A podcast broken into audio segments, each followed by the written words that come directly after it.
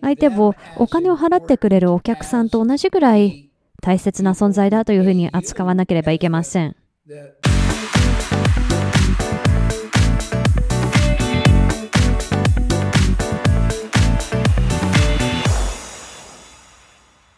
ですけれども、利益率が非常に低いビジネスだったり業界の中において、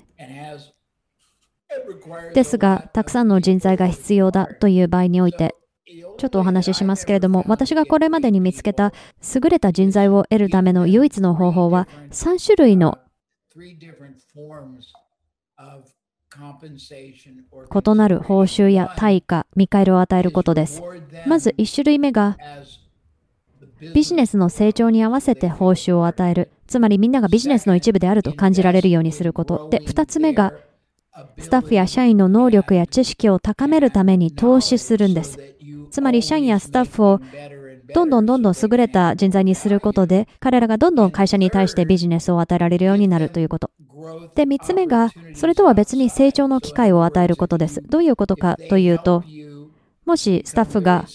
ビジネスの成功に貢献して、あなたが2号店をオープンしたいと考えているとしましょう。そういった時に、自らの能力をちゃんと証明した人に対しては、チャンスを与えるということですね。責任感やリーダーシップをきちんと示した人に対してはチャンスを与える。2号店を任せる。そういったチャンスを与えるんです。というのも誰もが成長したい、より良くなりたいというふうに思っているはずなんです。そして、この会社は自分のことを一番に考えてくれてるんだと感じれば、会社のためにもっと頑張ってくれるでしょう。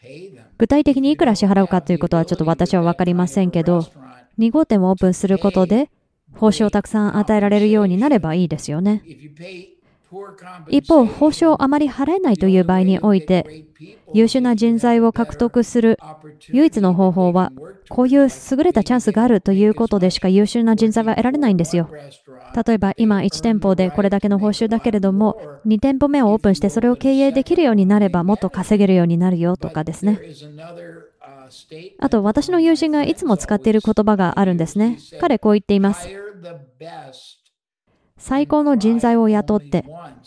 1回だけ泣けばいいと言っていました。どういうことかというと、通常、最高の人材を雇う場合っていうのはかなりお金を払わなきゃいけないということになりますよね。でも、最高の人材ではない人を雇ってしまうと、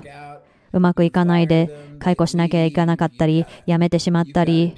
結局あなたが全部自分でやらなきゃいけなくなったり、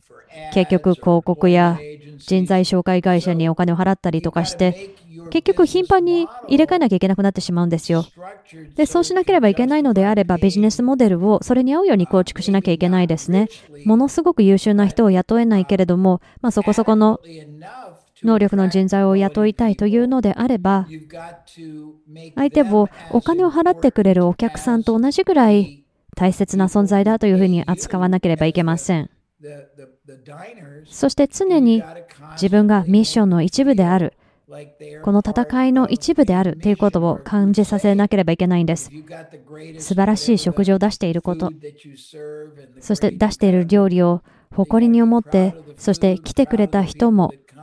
誇りに思って、そして何度もリピートして来てくれる人のことを誇りに思う必要がありますね。つまり、ここに関わっている全ての人が自分がこのビジョンやミッションの一部であるということを感じなければいけないんです。それができなければ、